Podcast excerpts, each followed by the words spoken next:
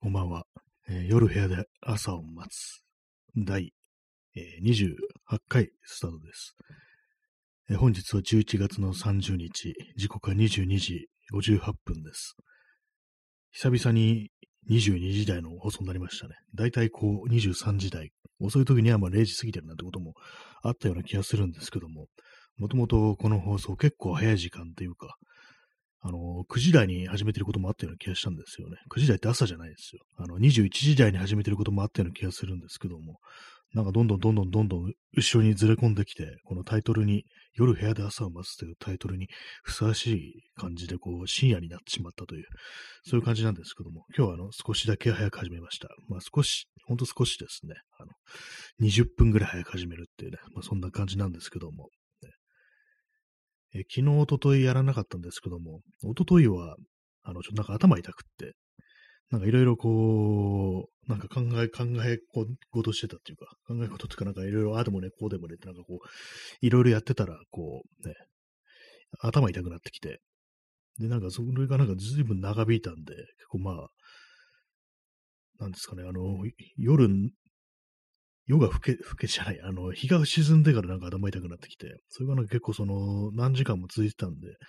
なんかしんどいなと思って、まあできないこともなかったんですけども、やりませんでした。昨日はあの、特に理由なく、っていうかあの気、気づいたらなんかもう11、12時前ぐらいになってたんで、なもう遅いやと思ってやらなかったという、そういう感じです。ね、あの頭痛いの後に、こうね、こう、休む、配信やってないってなると、なんかあの、病気かみたいなね、コロナかみたいな感じになりそうなんで、こう、ね一応説明させていただきますと、そういうことです。昨日のあの、やんなかったのには特に意味がないです。気づいたらね、こう時計の針がって感じでしたけどもね。まあ、部屋に時計置いてないですけどもね。P さん、えー今来ました。ありがとうございます。ね、本日、ちょっと早いですけども、やりたいと思います。ね、今、あの、部屋に時計がないっていう話をしたんですけど、前はあったんですよね。前はあって、あの、壊れちゃって。で、それも変なちょっと時計で、もらい物なんですけども、あのー時報みたいなのが鳴るんですよ。で、鳥のをあしらった、鳥の絵があしらわれてる盤面に、そういう時計で壁掛けの、で、その、何時間ごとだったかわかんないですけども、なんとにかく、こう一日に数回ね、鳥の鳴き声で、こ、う何時お知らせするって、そういうのがあったんですけども、確かね、まあ、は鳩ではなかった気がするんですけど、もっとなんかもっとピッピッピッっていうような、ちょっと軽めの感じの、ね、こう、ポッポーじゃない、そういう感じの鳥の声だったと思うんですけども、それが、最初はちゃんとそれで鳥の声してたんですけども、この話ね、もう3回目ぐらいです。ね、1年に1回同じ話をしてもいいっていうふうに、ちょっと今決めました。はい。で、まあ、その、あれなんですよ。だんだんだんだんね、あの、壊れたんだが、なんだかで、それの、鳥の声がだんだんスローになってきて、まあ、やりますよね。なんかあのーテレビのね、なんか、あのープライバシーをね、守るときになんか妙に低い声で喋るみたいな、こういうのありますよね。で、その鳥の声が今みたいな、その、ボイスチェンジャー、ボイスチェンジね、なんかエフェクトかけたみたいな声になって、それがすごく、こう、怖い感じになっちゃったんで、電池外して、最初電池が減りかなと、電池がね、こう消耗してるからかなと思ったんですけども、新しいのにしても全然そのなんかのボイスチェンジしたみたいな声になってて、あ、ちょっと咳払いします。で、まあその電池入れ替えても変わんなかったんで、もうそれあの外してね、いいつだったか多分捨てたような記憶があります。ね、そんな鳥の声なんて出なければ普通に使えてたのかなと思うんですけども、ちょっとあの声は本当になんか、うわって感じでびっくりするぐらいの変な声が、こう、ね、出てたか。で、ちょっとね、あのー普段使いできないなっていうね、普段使いってなんだって感じですけどもね、普段、時計は普段だろうって感じですけども、まあそういうね、感じで今時計ないという感じですね。P さん、えー初見です。あ、はじめまして、よろしく3連発いただきました。ありがとうございます。初見、初見ありがとうございますね。こういう感じで放送やってるんですけども、ね、ほぼ、ほぼ、ほぼあの、解禁賞の人にね、初見ですと言われると、ね、もうそれに乗っていくしかないっていう感じで、ね、まあ、あの、もし面白かったらこれからもね、あの、またね、こう、お越しいただければというふうに思います。なかなかこう初めて来る人というね、こう、人に対して何かこう、ちょっと気の利いたことをもっと言えればいいんですけどもね、なんかいつもこう、あれなんですよ。結構あの、名前が変わってるとかかなっていうね、ことも思うときあるんで、前、こう何度かこう来られた方で、ね、こう、でコメントいただいて、で、次来た時にちょっと名前変わってるってね、そういうことって割とこう、あると思うんですけども、なんか、そうなんですよね。もう、なんかこう、間違えたら失礼だみたいなことで、ちょっと考えてしまい、あれ？ね、結構ね、あのー、ちょっと覚えのない名前を見ると、あれ？もしかして前に来てたかなみたいな感じで、ちょっと考え込んでしまう時があるんですけども、まあ、この生放送というものは考え込む時間がないので、まあ、その辺は反射神経でこう喋ってるというね、感じですね。はい。でまあ、あの、容量得ないね、こと言ってますけども、まあ、とりあえずそんな放送です。はい。P さん30分延長してありがとうございます。4枚いただきました。結構ね、あの、あの、昨日、といてやってなかったんで、あれがね、こう、有効期限がなんかこう、賞味期限が切れてるっていう感じなんで、ちょっと減っていきますね、やっぱりね。でも全然こう265枚もね、今あるということで、もう大変嬉しいことなんですけども、ありがとうございます。本当になんかこう、すごい、すごい数ありますね、本当にね。はい。今日はあの、コーヒーはね、飲まずに、さっきコーヒー飲んでたんで、この放送始めるときにちょうど飲み干しちゃったんで、また入れんのめんどくさくって、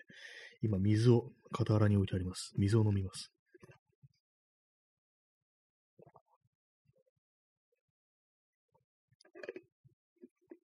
なんかこの間あの、あれですね、あの、ブラックフライデーだとかなんだかんだこう言ってて、こう全然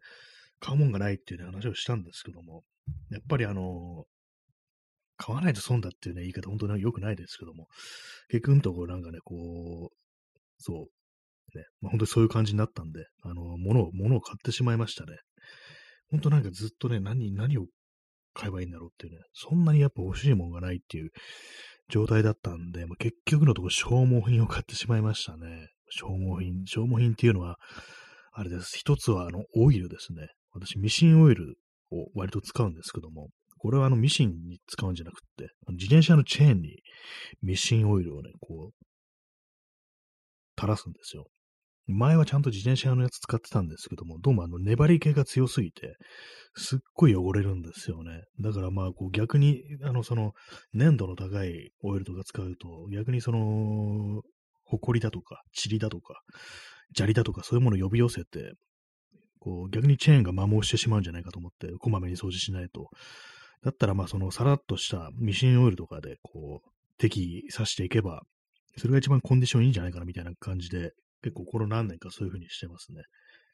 まあ、もっといい、高いオイルとかね、使えばいいのかもしれないですけども、全然まあミシンオイルでそんなにこう、ね、おかしくはないですね。確かミシンオイルって言いましたけども、なんかあのー、ね、そのオイルのボトルにあの自転車の絵とか書いてあったような気がするんで、普通に今使えるんだと思います。あのまあ、錆を防ぐ、ね、潤滑油っていうことで、まあそんなにあの性質がね、一般的なこう、ね、汎用オイルと性質が違うわけではないというふうに思うんですけども、まあ、他にもあの、金属に穴開けるとき、私最近なんかこう、アルミの板に穴を開けて、そこにネジ穴を作るってやつやってたんですけども、その時、まあ、ドリルを、まあ、当てがうわけなんですけども、あれでなんかこう、普通に何もしないで、こう、ドリル回転させると、焼き付いちゃって切れ味がね、切れなくなるっていうね、ことらしいんで、ドリルがダメになるらしいんで、そこをこう、オイルを刺すと熱が逃げて良くなるっていうね、ことらしいんで、それをやるときにもミシンオイル使ってましたね。まあ、そんな感じで、ほんと究極の消耗品ですよね、ミシンオイルなんてね、本当に。まあでもかなり前に買ったのは相当前ですけども、まあ長持ちしますね、本当にね。そんなに使うね、ドバーってかけるわけではないんで。で、あと消耗品もう一つが、あの、あれですね、あの、SSD を買いました。パソコンのね、パソコンの SSD なんですけども。まあなんかこう、ね、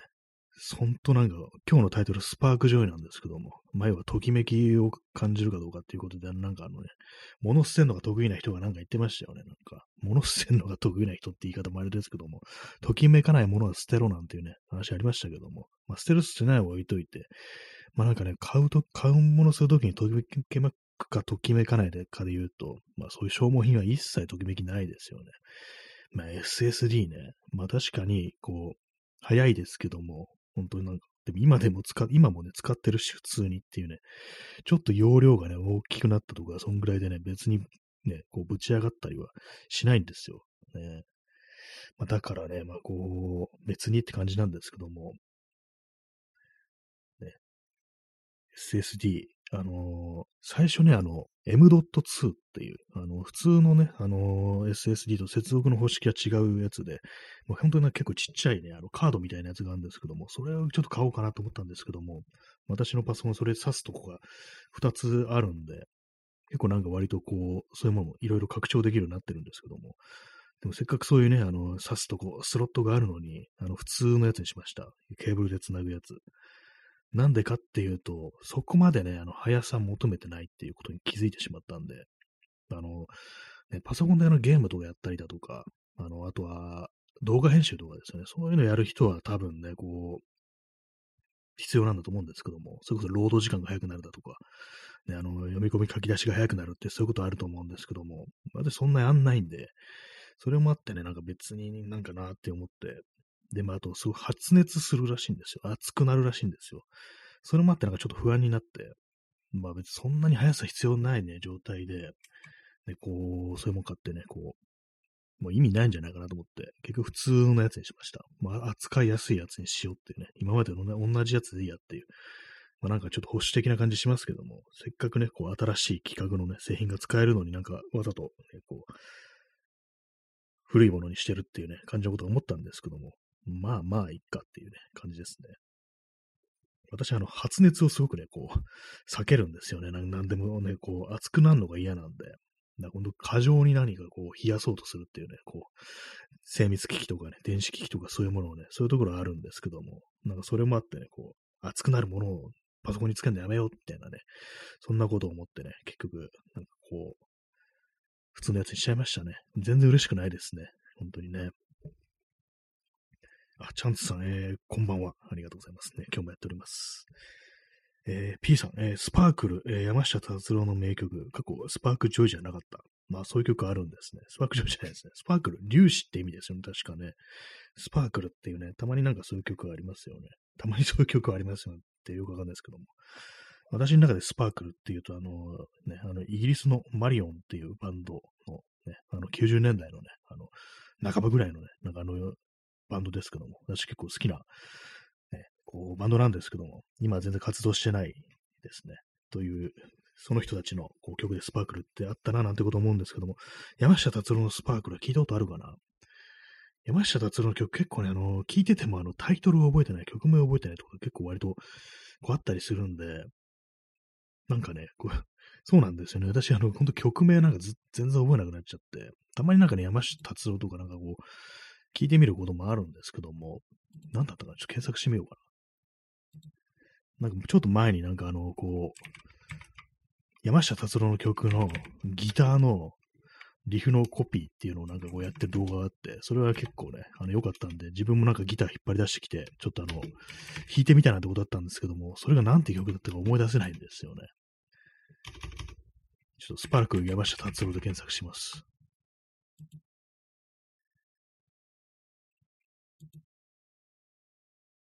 スパークルは山下達郎の楽曲らしいですって、まあ、それ今言っただろうって感じなんですけども、あれですね、1982年の、ね、曲らしいですね。感想のパートが生サントリー生ビールの CM ソングにこう起用されたということらしいです。そうなんですね。歌詞は山下達郎じゃなくて吉田美奈子なんですね。えー、チャンツさん、えー、いい曲ですよ。聴いてみてほしいです。ありがとうございます。ちょっと後、後で聴いてみます。どんな曲だったか。聞いたことあるというね、まあ、可能性もあるんですけども。なんだろう、私が前にその見たギターのコピーしてる動画は何だったかな。ちょっと今、あの、YouTube にね、あの、再生リストに入れてあったと思うんで見ますけども。あ、違いました。えー、山下、山、私の見たのは、あの、スパークじゃなくて、あの、ラブスペースという曲でした。なんかこう、ね、非常に小気味のいいカッティングというものをなんかこう、ね、弾いてる動画があっていいなと思ったんで、違いましたね。ラブスペース、スパークル。だいぶ違いますね。はい。スパークルちょっと後で聞いてみたいと思います。山下達郎って何歳なんですかね結構、69歳ですね。もう結構そうですね。お年を召してるというね、ことですけども。豊島区池袋生まれなんですね。まあ、それは別になんかいいんですけどもね。なんかこう、池袋生まれってね、こう、聞くと、なんかあんまピンとこないっていうか、なんか池袋って聞くとどうしてもあのサンシャインだとかね、池袋駅とか、あの辺のなんか本当中心部というか繁華街というか、そういうところをね、こう、なんとなく想像したりするんで、何なんですかね、池袋生まれですっていう人、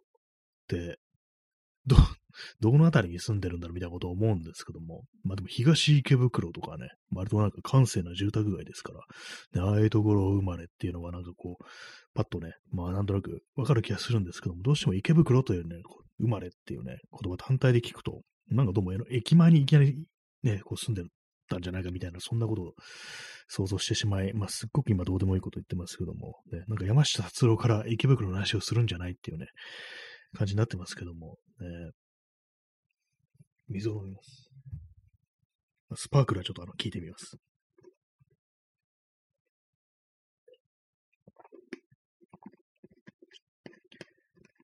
はい。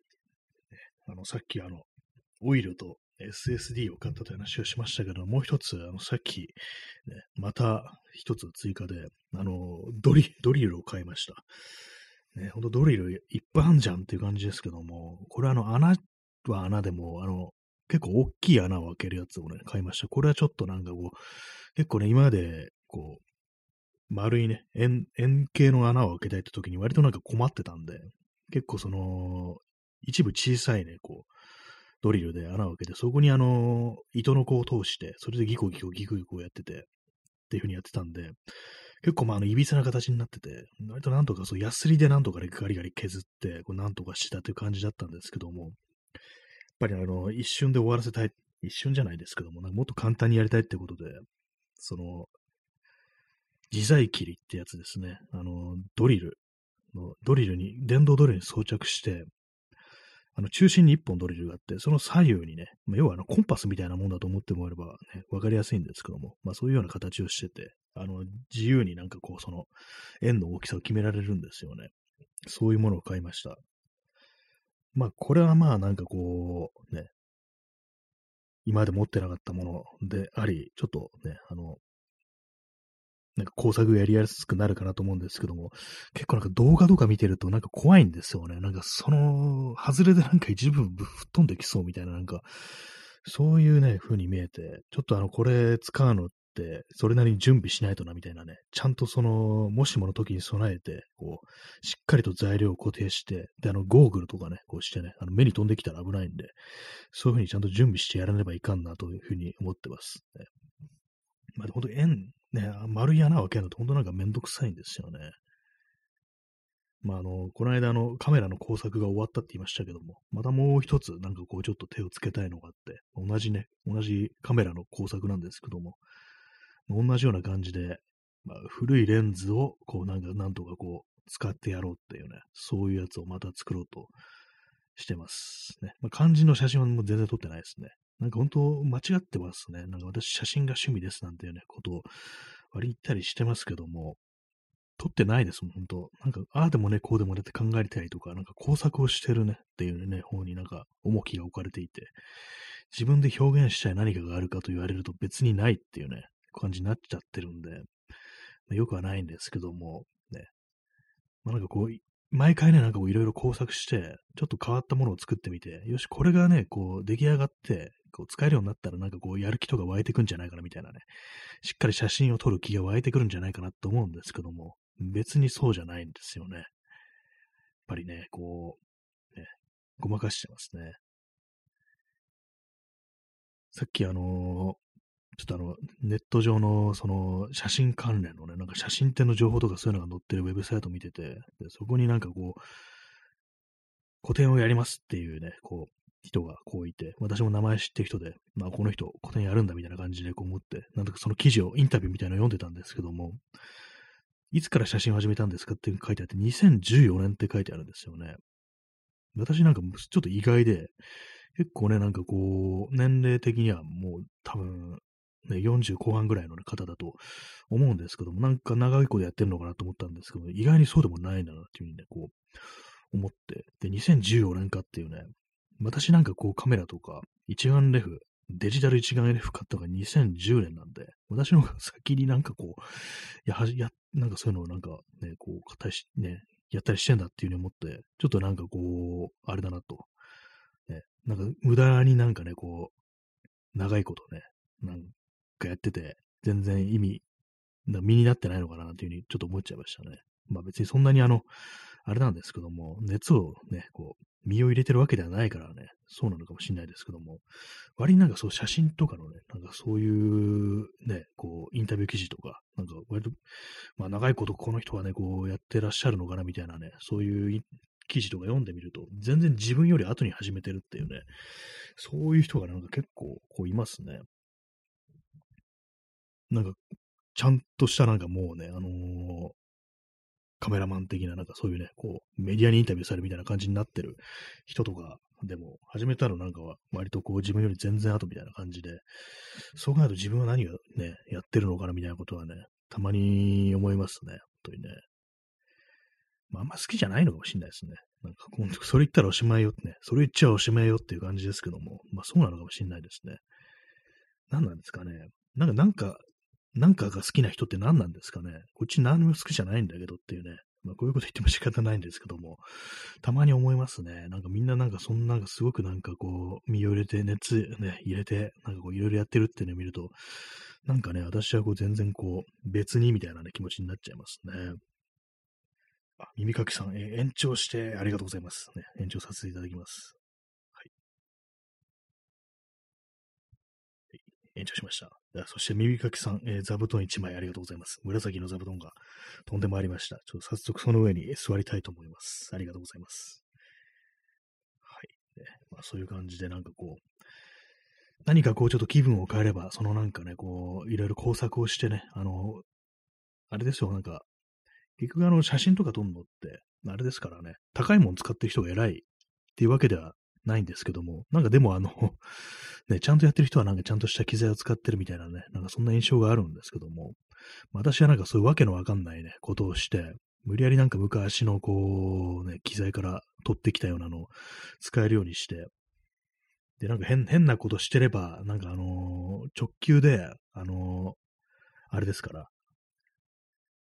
その表現の質を問わないで済むっていうね、なんか遊びでやってるんですみたいなそういう手で、手でね、なんかこう、ごまかそうとしてんのかなっていうふうに自分に対してちょっと思わなくもないんですけども、まあなんかね、こう、まあいじったりするのがなんかこう、好きだ、好きではあるんですけども、まあなんかね、こう、カメラとか大体まあ外出るとき持ってますからね、いまいちなんかね、こう未だにそれで何をすればいいのか、ちょっとね、分かってないようなところがあります。そしてどういうふうに何を表現したらいのか、まあ、未だにわからないですね。なんか間違ってるのかなちょっと思いますけどもね、選ぶものがね。もしかしたら絵を描いたりした方がいいのかななんていうこともたまに思ったりします。まあ、絵の方がね、まあ、自由といえば、まあ、描ける描けないはありますけども、まあ、その頭の中の世界っていうものは自由ですから、えー、写真の場合、まあ、現実をそのままパッチャッと撮るっていうことが、まあ、要素としては大きいっていうのが、こうあるんでね、まあ、あれですけども。まあそんな感じで、要はあの今何が言いたかったかっていうと、穴を開けるドリルを変えましたというね、まあそれだけの話でございます。ね、まあ、そういうところなんですけども、まあなんか本当に全然全然こう欲しいものがないっていうね、ことはちょっとね、思っちゃいますね。えー、時刻は23時21分ですね。水を飲みます。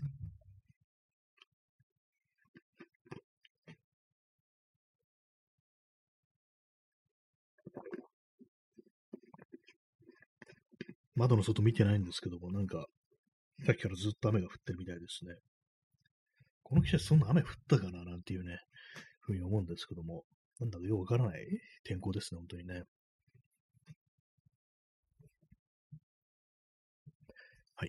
今、なんかこう、ちょっと間が、間が空いてしまいましたけれども、まあね、早くも、早くもあれですよ、あの、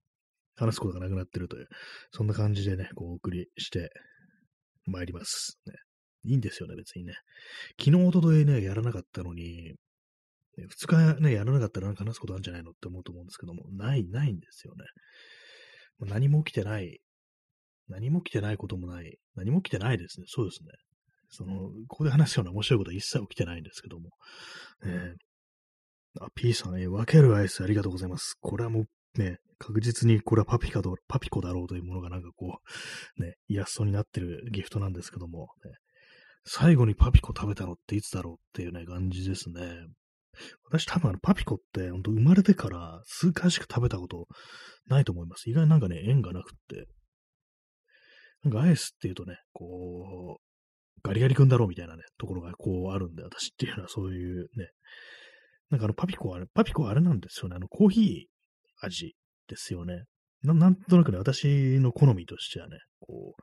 あれなんですよ、まあ、ガリガリ君に代表されるように、あのなんかアイスキャンディーっていうのはね、こう、ソーダ味みたいなのがね、こう、好きなんで、なんかこう、コーヒーはなんとなくちょっと違うっていう、そういう感じがあり、まああのね、パピコもいろいろあるのかもしれないですけども、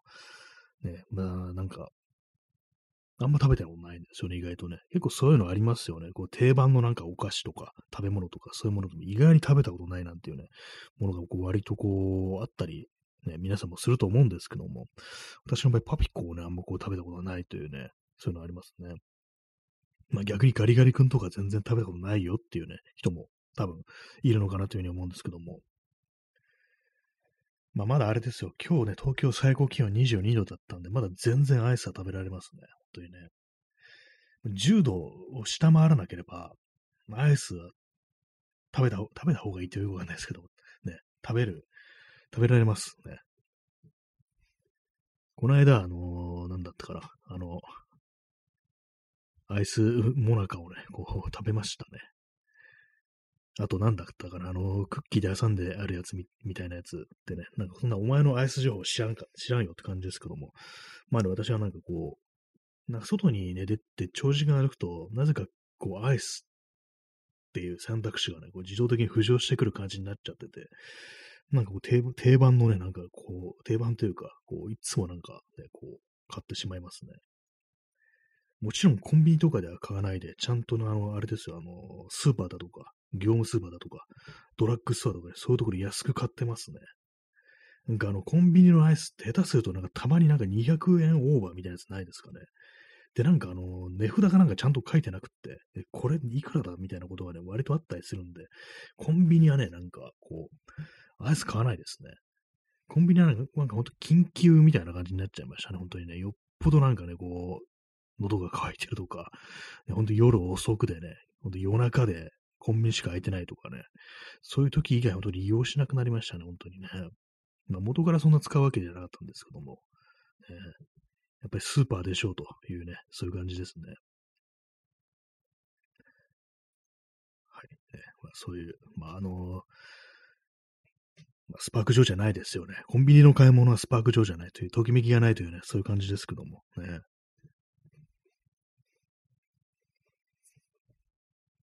この間、あの、久々にあの、お酒をね、こう飲んだんですけども、それがあの、なんだったかな、レッドなんとかっていう、こう、やつで、あの、トマトジュースとビール混ぜたやつってやつだったんですけども、それはまあ、それね、あの、まあ、それスーパーで買ったんですけども、なまあ、そこそこ美味しかったです。ね。です。ね。って、なんだって感じですけども。まあ、ただなんかね、酔わ酔わなかったですね。なんか全然ね。なんか最近なんかお酒飲んでも、なんかこう酔いが回ってこないっていう感じで、よっぽど強いやつを、こう、短時間にぐいぐいぐいぐいいかないと、なんか酔えないんですよね。なんかこう、瓶、瓶ビールとかね、あの、先月に、先月なんか瓶ビールをね、なんかこう、何本か飲んだ、何本か一人じゃないですけども、ね、何人かで何本か飲むってね、こういう機会があったんですけども、なんかあんまやっぱ酔わなかったですね。なんかどうにも酔えないっていう。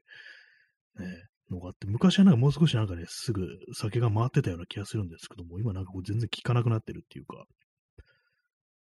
まあ、全然ね、こう、アルコールに慣れてるわけじゃないのに、普段飲まないから。前は昔は飲んでたんですけどもね、なんか本当にこう、いつからかあんま飲まなくなったことで、ね、こう、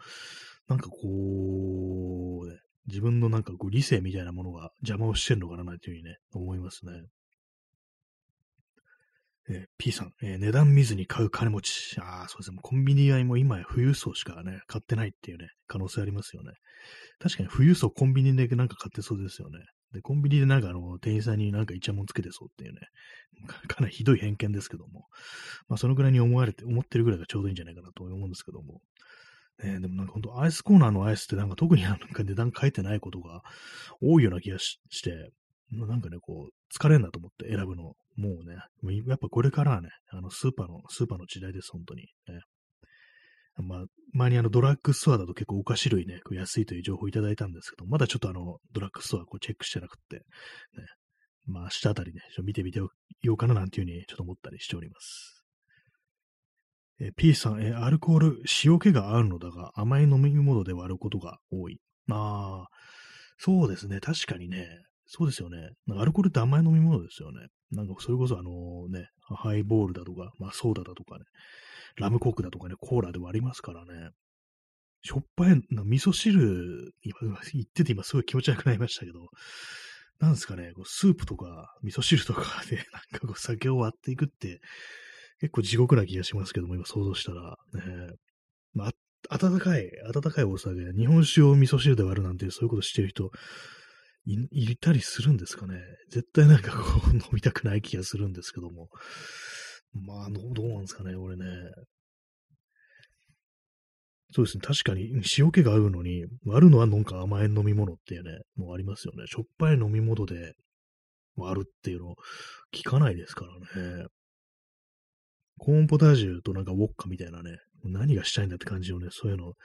やってる人は確かに見たことないですね、そういえばね。ちょっと気持ち悪いですね。今ちょっと味をなんか想像してるんですけども、なんかその手のスープと、ね、あの、お酒の組み合わせ、ちょっとやりたくはないですね。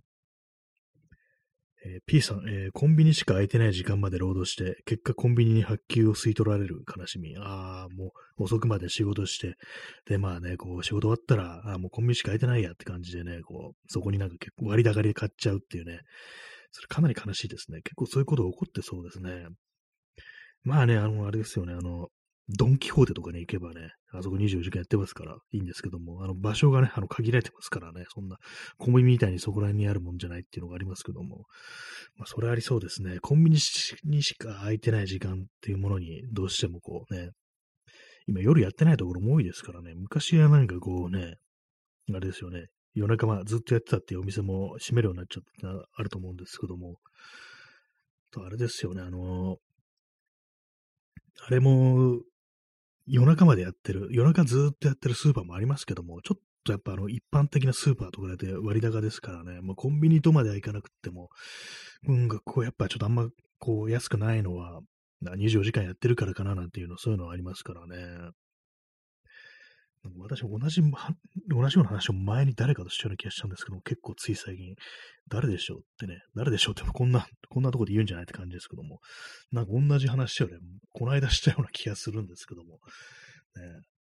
マルエツ高いよね、なんて話をね、なんかした記憶があります。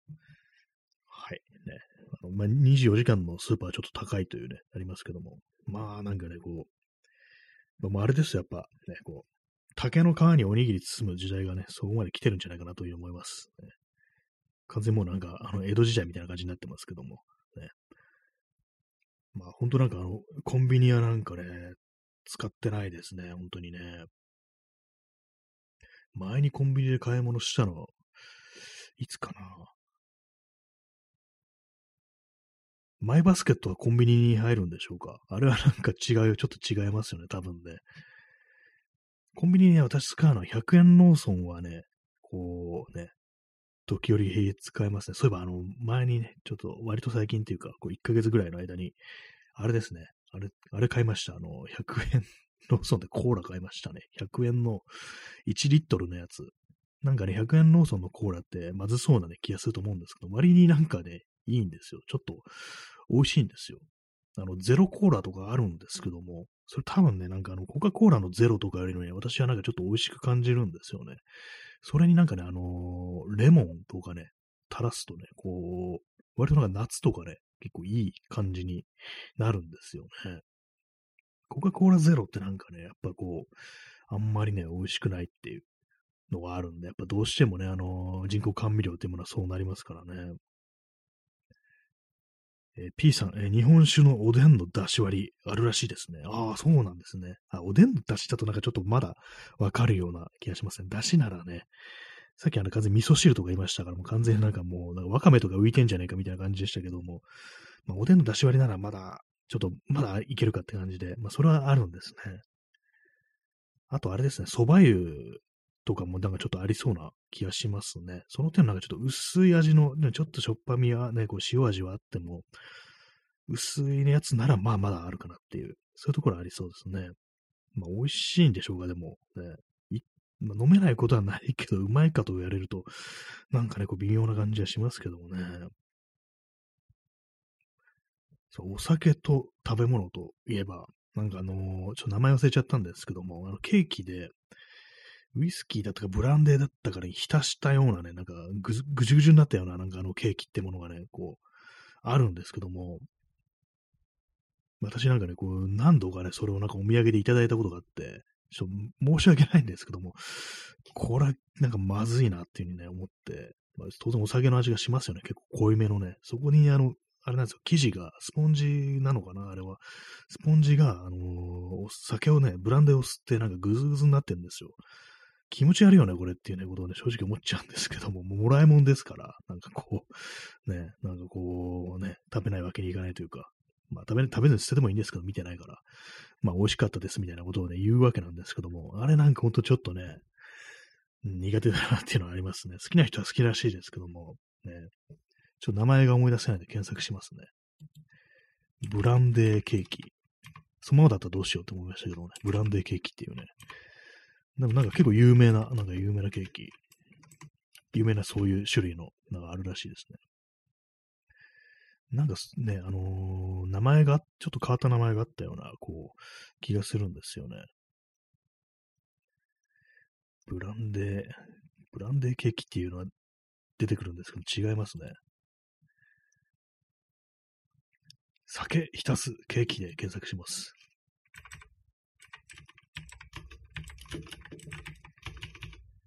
なんか、サジェストに酒ケーキひたひたっていうのができたんで、これっぽいですね、なんか。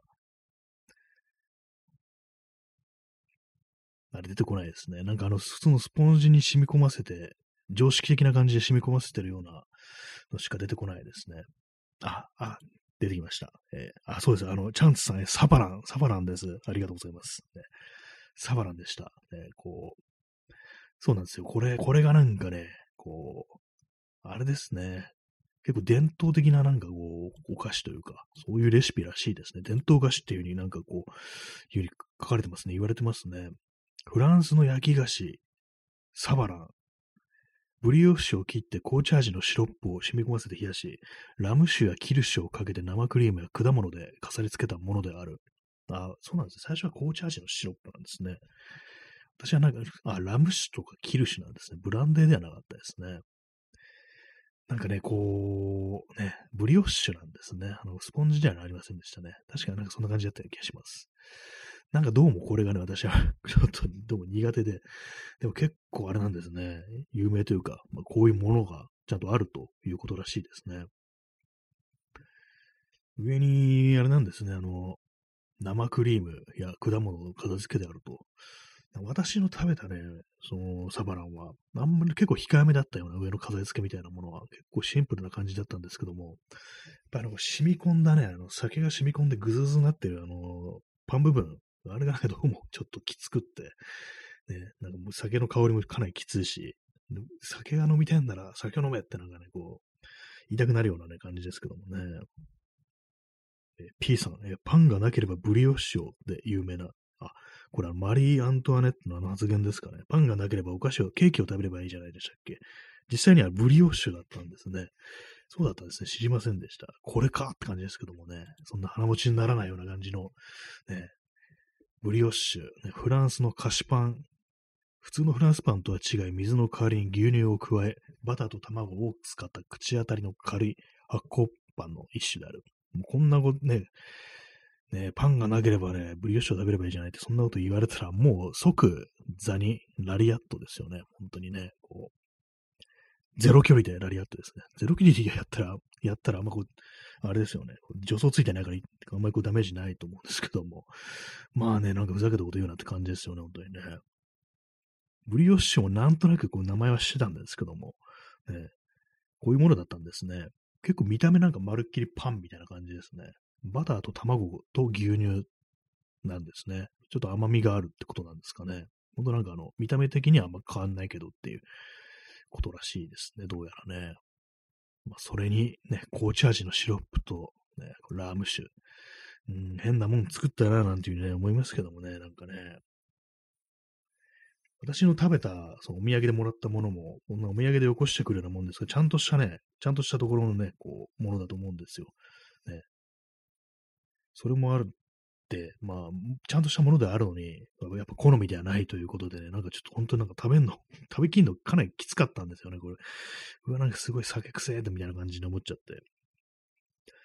まあね、なんかこう、いろいろありますね、焼き菓子というものもね、なんか。焼き菓子といえば私の中ではね、こう、スコーンを前に作ったことがあって、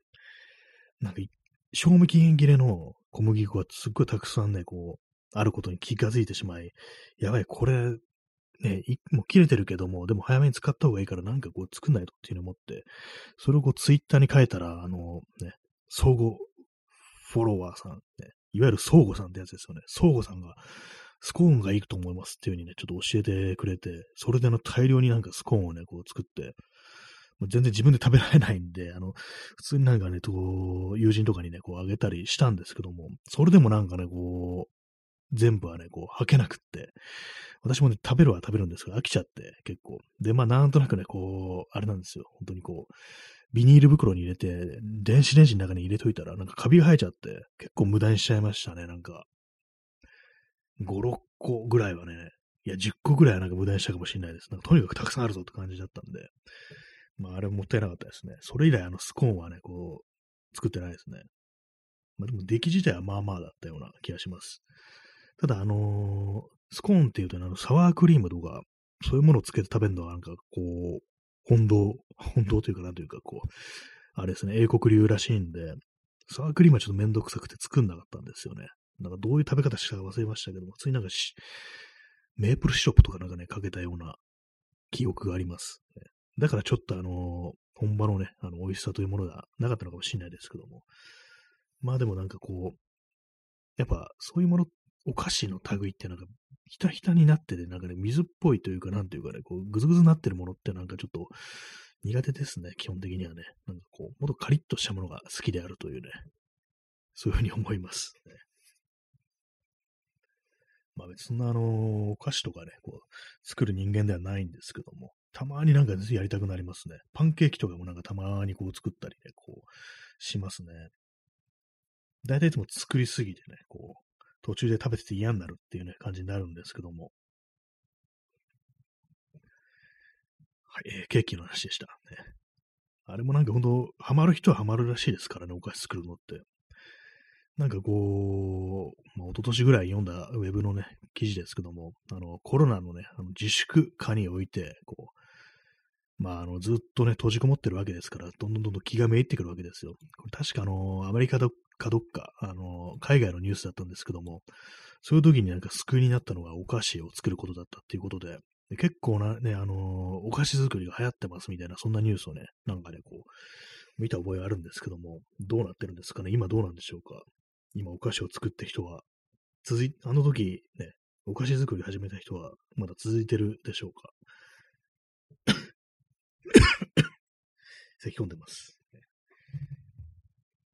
水を飲みます。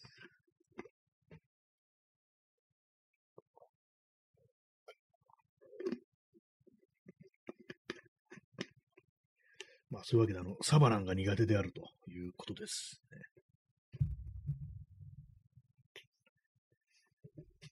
ウイスキーボンボンっていうあのチョコレートの中にウイスキーが入ってるのありますけども、ね、あれを見ると、あのー、昔読んだ漫画で、あの、こちら葛飾区亀有公園前発注、発注所っていうね、漫画があるんですけども、その中に、あの、潰れかけた、ちょっとね、お菓子メーカーを立て直すっていう回があって、それで登場するのが、まあ、新製品を作るぞっていうことで、あの、ウイスキーボンボの中に、ウイスキーの代わりに、確か、何、最初は何を入れたのかな？最初はちゃんとしたもの入れてたんですけども、ちょっとあの、変わり種を出さなきゃってことで、ウイスキーのな、えー、チョコレートの中にラー油、激辛のラー油を入れるっていうやつをなんか作ってた覚えがありますね。どうなんでしょうか？チョコレートとラー油、意外に合うんじゃないかみたいなね、気もちょっとするんですけども。でもなんか、しょっぱいものと、まあ、あの、ラー油しょっぱいかって言われるとちょっと微妙ですけども、で、そういう甘いものじゃないものと組み合わせチョコレートっていうので、あの、あれありますよね。チョコレートと、あの、ポテトチップスにね、チョコレートが買ってるやつ。なんかロイズの、ロイズでしたっけ？なんかあの、ありますけども、あれなんか不思議と合ってるような気がするんで、だからなんかウイスキーボンボンのウイスキーの代わりにラー油入れるの割とありなんじゃないのっていうこと若干ね、ちょっと思わなくもないんですけども、ね、じゃあお前試せよって感じですけども、ね、あの、チョコレートが今手元にあったらね、やってるところなんですけども、ね、まあ、いい、ちょうどいいコンテンツですよね。こういうなんかラジオかなんかにしちゃしたらね、こう、あの、チョコレートが今ないのでね、あの、あある時になんか思い出せばやると思います。はい、ね。この放送そういうことしてないですからね、なんかね、ただ喋るだけでね、なんかもう少し体ってなんかやれよみたいなね、そういうこともね、言えるかもしんないですけども、ね、たまにはそういうなんかちょっと YouTuber みたいなことやれよっていうね、ことはね、ちょっとね、思いますね。あんま思ってないですけどもね。外歩いてる時とかね、なんかこう、通行人に積極的に絡んでいけよみたいなね、風にね、こう、思ったりはしないですけども、でもなんかね、こう、ああいうのも、まあ、この間のドッキリの話をしましたけども、結構その、ね、あの、YouTube とかなんかのドッキリ、海外のやつって結構やりすぎじゃないのみたいなの結構多いなって話をしましたけれども、まあ、日本のね、あのー、YouTuber のなんかチャンネルとかでも結構ね、あの、仕込みなのかなと思ってたんですけど、割になんかガチでやってるっぽいみたいなね、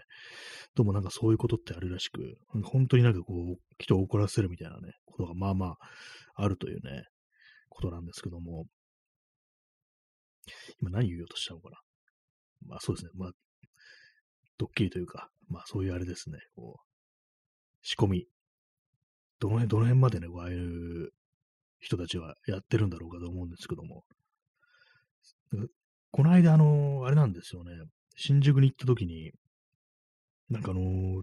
歩いてる人になんか妙に声かけてる、なんかスーツのね、こう、男女、まあ、ど、ね、男、男の方が多かったからっていうのを見かけたんで、なんだろうと思って、前までだったら、前にね、あの、新宿のあの、今、南口って言われてるところって結構あの、手相の勉強してるんですっていうふうに声をかけるね、連中がいて、まあ、あれはね、あれ確か統一教会系だと、だったというね、話を聞いたことがあるんですけども、だからなんかそういうのを見てると、私はものすごいね、ちょっとしたらこう目線でなんかね、こう観察してたりしたんですけども、いつの頃からかこう見なくなって、で、最近でもなんかね、こう、最近でもここ数年でなんかこう、新宿のそのあたりとか、あと、なんか高架下、ね、あの、道道路が高架になってる部分があるんですけども、その下あたりで、割になんかスーツの男女がなんかね、こう、いろいろ、なんか、仲間同士で、こう、ボソボソ、なんか打ち合わせみたいなのして、なんか声かけてるっぽい光景を見るんで、何なのかなと思って、で、その YouTube で、あれですね、こう、検索したんですね。新宿声かけとかなんかそういうので、検索したら、なんか、マルチ情報なのかなっていう、そういうのがなんかね、こう、なマルチ商法の連中にな なんかこう突撃してるチャンネルがあって、普通になんかね、顔出しとかしてて、で、まあ、それこそ、そういうね、ちょっと悪徳っぽいマルチの、こう、声掛けしてる人間に、すごいね、こう、絡んでいくっていうのがあったんですけども、なかなかね、結構いるもんだなと思いましたね。なんか、こう、ネズミ講っていうんですかね、昔の言葉で言うと、ね、そういうのあったりしてて、で、そういうのなんか勧誘してんのが、なんか、こう、確か、服のね、なんか、ハイブランドの服をなんか転売、転売なのかなどういうね、そう売り込み方してるのかわかんないですけども、でもそういうものを商材的に使ってるみたいなのがあって、で、それ、でそういうことやってるわけですから、格好がなんかすごい派手っていうか、なんか特殊なファッションみたいなのをしてるっていうのが、人がまあいたりして、で、それに対して、お前なんでお前そのダセ学校よっていうふうに、まあ結構な感じでこう絡んでるっていうチャンネルを見たんですけども、まあなんかね、こう、よくわからないですけども、どういう人なのかとかね、それわかんないですけども、まあああいうの見るとね、もうガンガン なんかこうね、こう、ボコボコにしてほしいなみたいなこともやっぱ思いますね、なんかね。水を飲みます。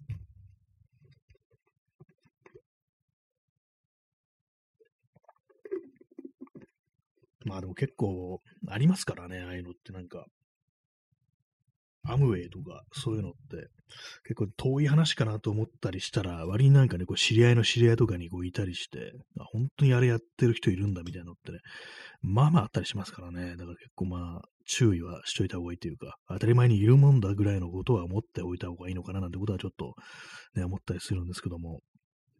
まあなんか、ちょっとね、なんかそのね、マルチを、マルチのね、人間をなんかいじめてる動画をね、ちょっとね、あの楽しんで見てしまいましたね、本当にね。まあなんか、そう、真珠がたまにいますね、なんかね。私がそんなにあの歩いてる人の観察はしてないんですけども、基本的には。まあ、いつもいるのかもしれないですね。はい。新宿とか渋谷とか、なんかそういうところにやっぱりこう、いるらしいですね。そんな皆様のね、こう、マルチ体験、ね、体験でありましたら教えてください。まあ、宗教とかもありますからね、さっき言ったみたいに、あの、あれですよね、統一教会とかね、本当統一教会とか、なんかもう見かけたらもうドロップキックしていいのかなみたいなね、ぐらいのこと思っちゃいますけども、なんか本当に、本当にああいうの気に食わなくって、ついなんかこう話すると、割となんか暴力的なことを言ってしまいがちになるんですけども、なんかね、本当ね、統一教会をね、こう、憎んでますね。別に直接被害あったことないのになんか本当昔から嫌いで仕方ないみたいなところがなんかあるんですけども、別に全然壺買わされたわけじゃないですけどもね。やっぱりなんかこう、そう、自分があの、新宿という街をなんかこう、ふらふらすること多いから、ああいうのはやっぱりなんかもう、しょっちゅうしょっちゅう目に入ってて、こいつら何やってんだこいつらみたいにずっと思ってたんで、やっぱそれがなんかこう、自分のなんかあのー、あれですよね、テリトリーみたいに多分私あの、新宿を思ってんのかなっていうね、そういう感じなのかもしれないですけども、俺の庭で何してくれてんねんみたいなね、なんか今中途半端な関西弁になりましたけども、そういうことでなんかちょっと頭に来てんのかもしれないですね。別に他にもなんかいろいろ悪い人はね、ああいう新宿なんてところにはね、こう、いますけどもね、本当にね。えまあ、そんな新宿の話でした。新宿だけじゃないですけどもね、多分なんか本当、ね、渋谷とか池袋とかそういうのたくさんいるんでしょうね。まあ、どこにでもいるのかもしれないですけども、ね、中野とかであんまそういう話は聞いたことないような気がしますね。実際いるのかもしれないですけどもね。はいね、なんか謎になんか東京のね、ローカルの街の話をこう、してますけども、やっぱ人がたくさん集まるところではそういうことが起きがちであるみたいなことはありますから、まあまあめんどくさいことありますけども、そういうことがあるとやっぱりあの、本当になんかね、こう、困ってる人に対して声がかけづらくなるなんていうね、ことありますからね、本当なんか厄介ですよね。よくあの道端でね、なんかあの転んでたりする人っていますよね。今、よくよくはいないですけど、結構なんかこう私、外を歩いてて、そういうに出くわしたときは、割となんかこう声をかけるというか、手を貸すようにはこう、してるんですけども、ちょっと前にあのー、小田急線線のね、こう街をね、ぶらぶらっと歩いてたら、あのー、結構ね、あの人の通りの商店街みたいなところで、あの、道の端っこでね、おじいさんがこう、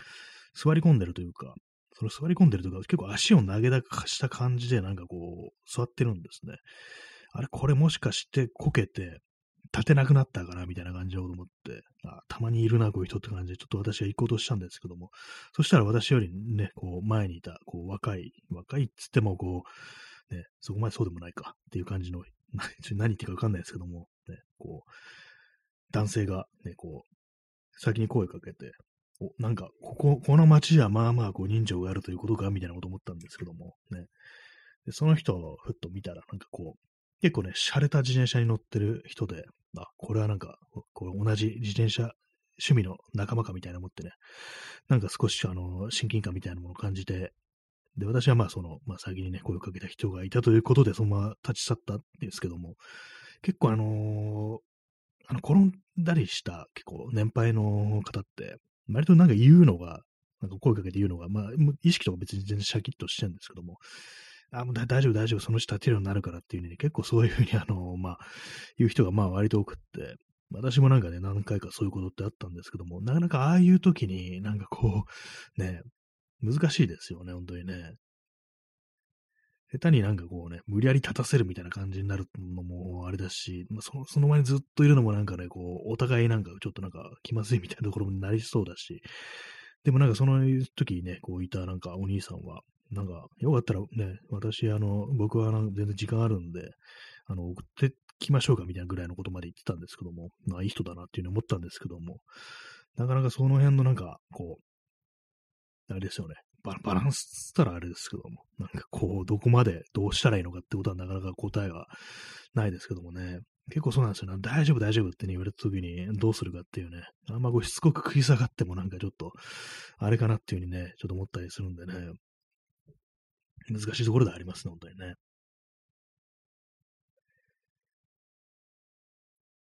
まあでも、本当なんか、お年を召すと、本当になんか転ぶと立てなくなるっていうね、ことがまあ、あるみたいですね。なんかね。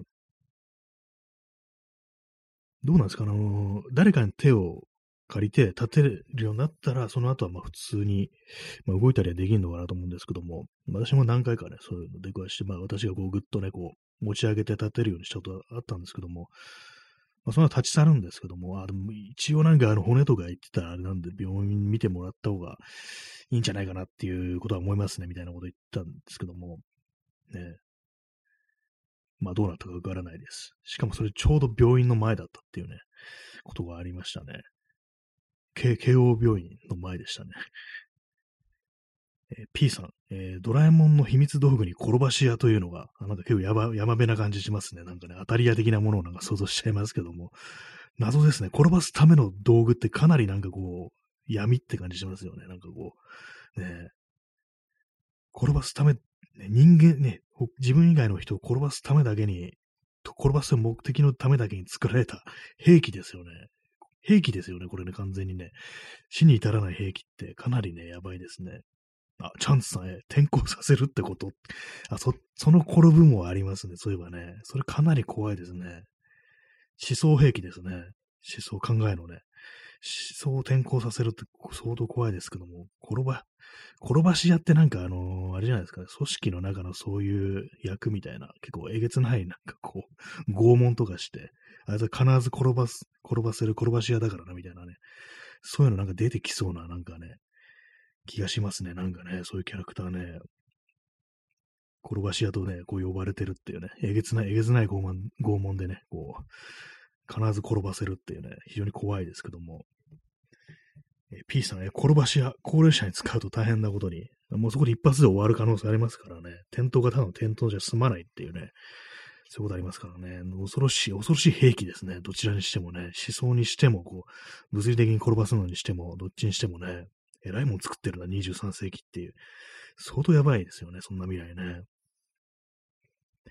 えー、P さん、えー、転ばし屋1回10円で転ばせる。ちょ面白いですね、これ。殴られ屋じゃなくて転ばし屋っていうね、変ですよね。まお金払った人が転ぶってことですよね。かなり不思議な、まあ、あるいはこれ思想的になんか転ぶのかわかんないですけども、なかなかね、こう、そういうのなんか、ね、新宿の歌舞伎町とかで転ばし屋やりますっつってね、こう、やるっていうね、殴られない人みたいにね、だったら面白いですけどもね。転ばせるけど全然痛くないとか、なんかそんなんだったらちょっとね、面白いかもしんないですね。達人の技でね、こう、投げられてるのに全然痛くない。むしろなんかふわっとした感じで気分がいいみたいな、そんな感じになるっていうね。と思ったら、あの、地面に頭を強打してて、なんか本当になんか意識が抜けかけてたみたいな、そんなこともあるかもしれないですけども、ね、もう最後の最後にね、なんかそういう感じのなんかちょっと血生臭い話をするのがこの放送らしくていいのかなっていうふうに思うんですけども、まあ、そんなわけでね、えー、本日、えー、もう11月最後の日のね、放送ですけども、第28回お送りしてまいりましたけども、いかがでしたでしょうか？えー、時刻は、まだ、まあ、そうですね、23時56分だからね、こう、まだね、11月でございます。ね、11月で22度ってなんだよって感じですけどもね、暑いですね。まあ、そのようなね、ところでね、まあ、昨日、おとといね、やんなかったんですけども、まあ、別に、別に話題は増えてないです、ね。毎日こんな感じでお送りしてるというね、そういうところでございます。ね。ね、チョコレートを買ったら、あの、チョコレートにラー油つけて食べるっていうのをやりたいと思います。ね。多分忘れてると思いますけどもね。そのためにチョコレート買いに行くのかって感じですけどもね。はいね。いい加減なこと言ってますね。まあそういう感じで、まだ雨降ってますね。なんか、最近ほんと雨が多くって嫌になりますね。雨が多くって、ね、気温が高くて生暖かい。これは梅雨だという感じのね、またね、こう、夏が始まりそうな気がします。ということで、ね、ご清聴ありがとうございました。さようなら。